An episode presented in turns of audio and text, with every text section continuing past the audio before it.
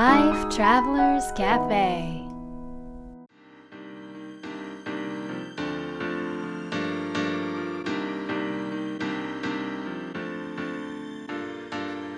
ライフトラベラーズカフェへようこそ松田美弘です。若菜です。世界各国で自分らしいライフスタイルを送っている素敵な方々にインタビューするライフトラベラーズカフェ。このバージョンは僕松田美弘と若菜が日々感じたことなどをお伝えしていきます質問役はのっちです。はい。というわけで、なんか今日はすごい質問らしいよ。今日すごい質問してくれるんだよね。なんでそのハードル上げてくるんですか？はいどうぞ。あのまあちょっと前の放送で、あのなんか20代のうちにうん。やっといた方がいいことみたいな。覚えてる？覚えてない。覚えてない？なんかあったよねあ言ったよ言ったよ、なんかありましたよ言っね。たそのまあ続きじゃないですけど、じゃあうん今度は30代のうちにやってたらいいことみたいな話が聞けたらいいなと思って。僕。なんか20代の時に海外に行ったらいいなみたいな話してたなっていう気がするうん。うん覚えてないでしょ若私言ったことは大体覚えてない。海外に行った方がいいとあとなんか人と会った方あがいい。若いうちは結構会ってくれるとか、うんうん、ああそうそうそうそうそう、が20代だったんですけど。若菜の話は分かんないって。でもそんな話じゃないで30代はど30代？う、うん、30代にしてた方がいいこと？うん、30代にしてた方がいいこと、まあ、ももしくは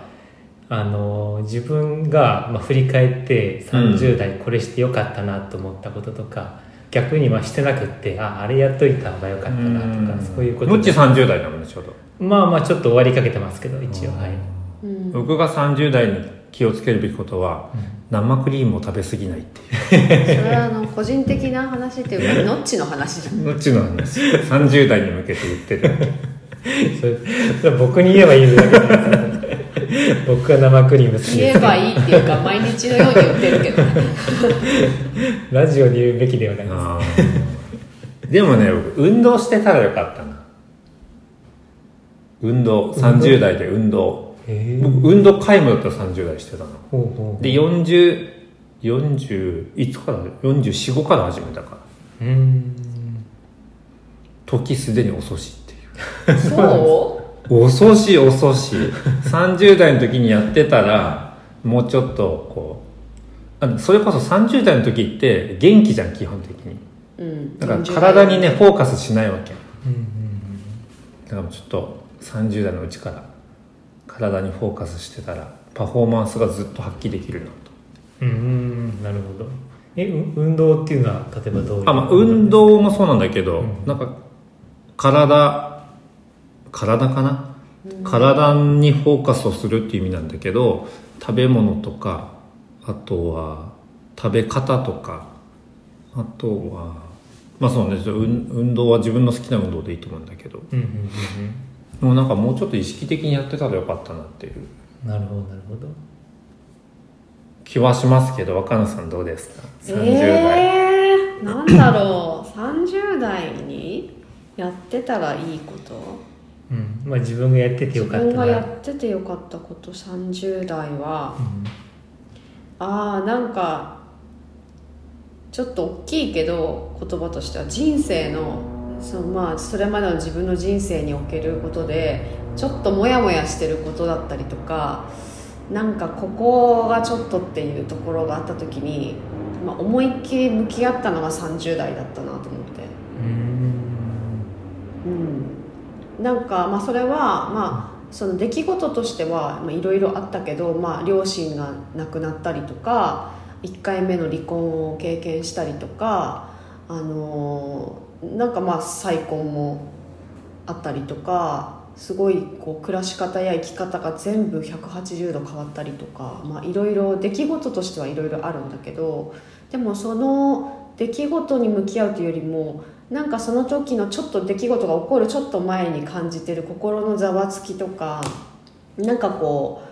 あれっていう感覚？うん。なんかそこに思いっきりなんか30代はちゃんと向き合って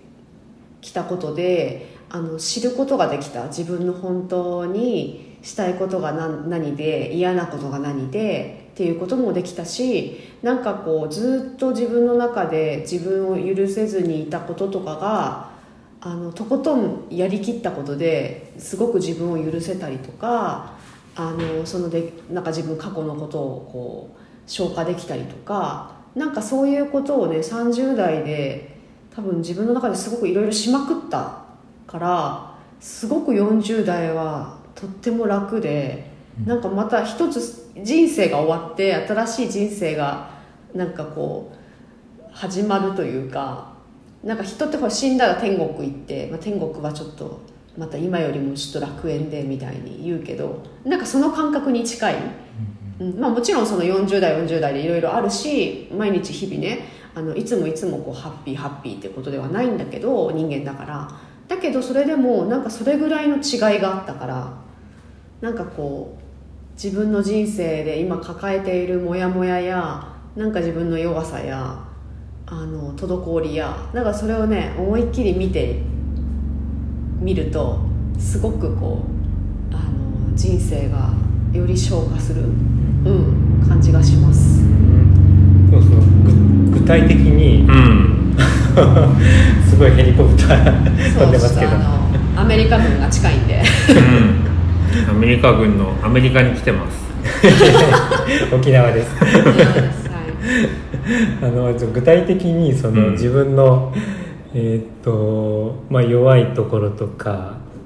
うん、もやもやするところとか滞ってるところと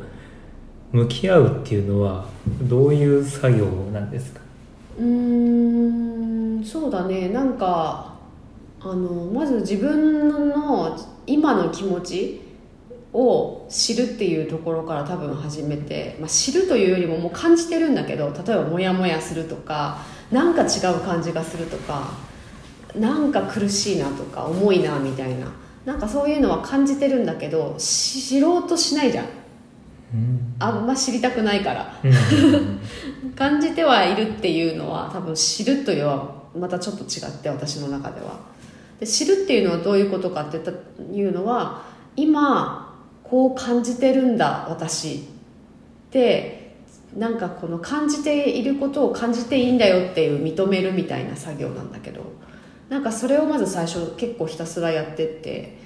なんかそのあることに関して自分が思ってることをなんか素直に書いていくんだけどでもその30代の最初の時ってその書くことでさえ、まあ、自分がしゃべる言葉でさえなんか自分にめっちゃ制限かけてるから、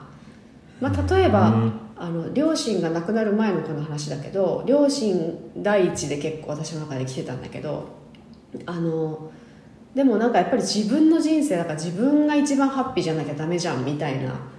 こうことにだんだん気づき始めていくわけ。いろいろな過程で。でも自分の中でそれを認めると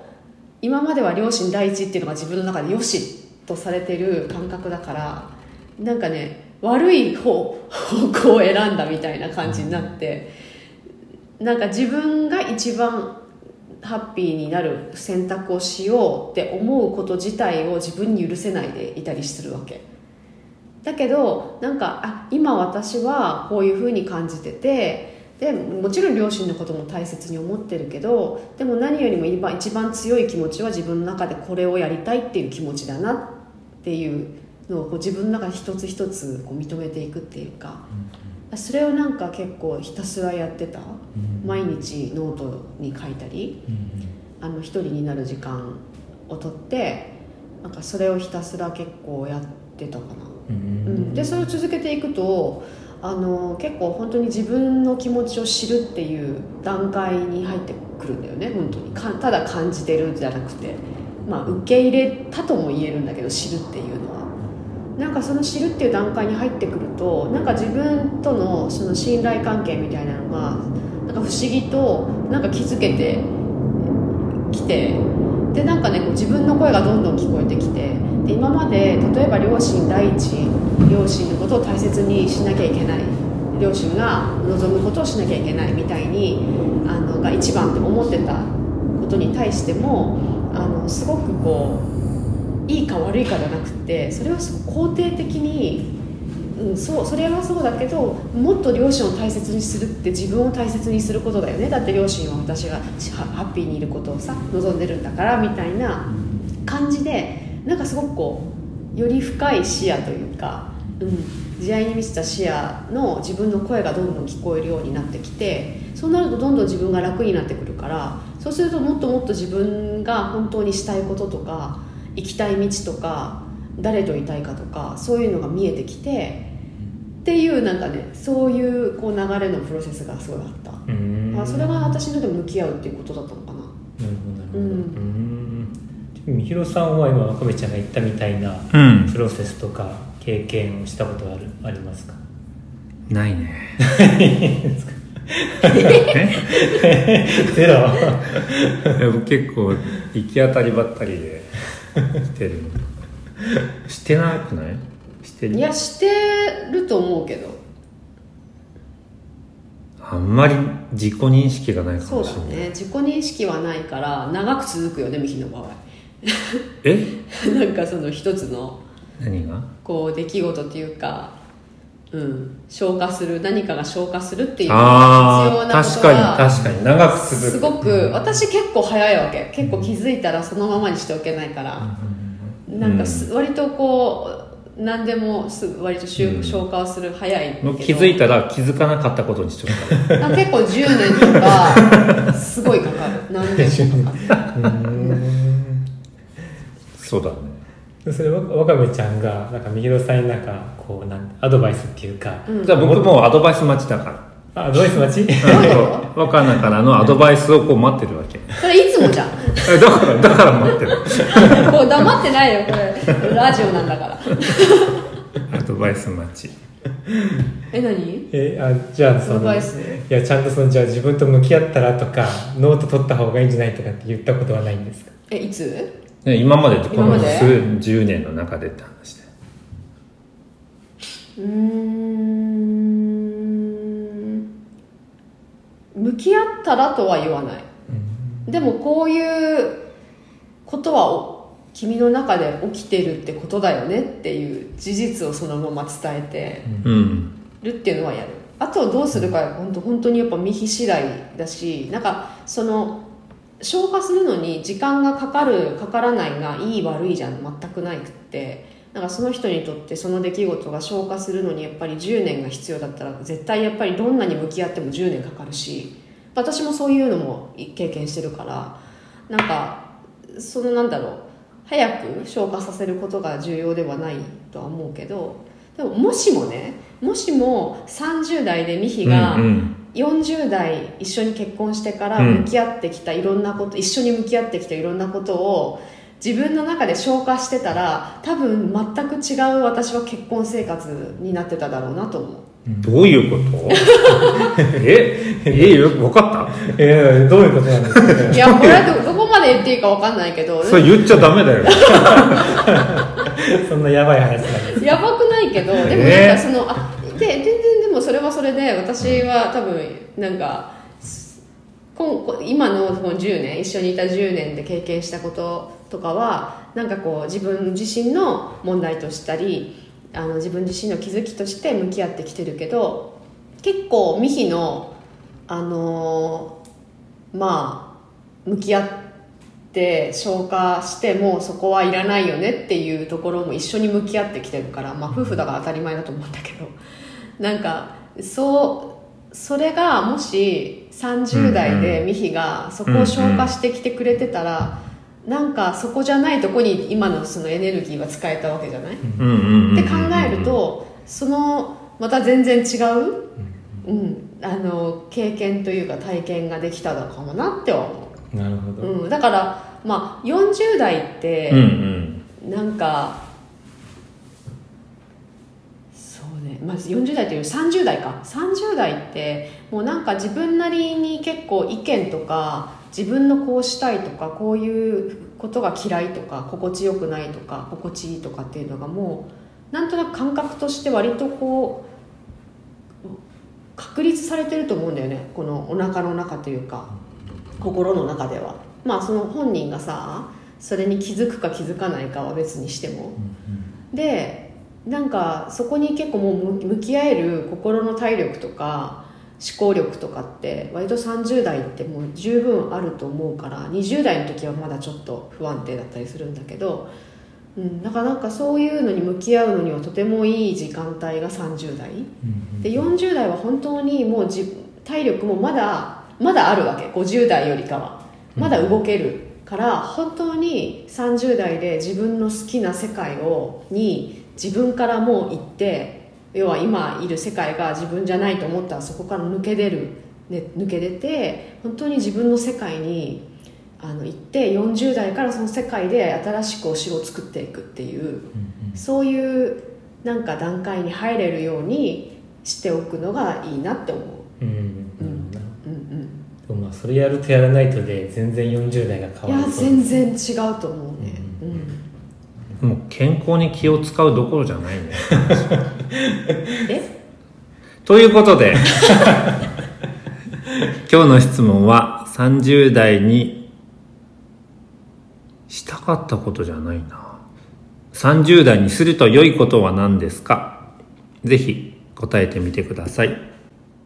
ライフトラベラーズカフェは毎週金曜日にお届けしています。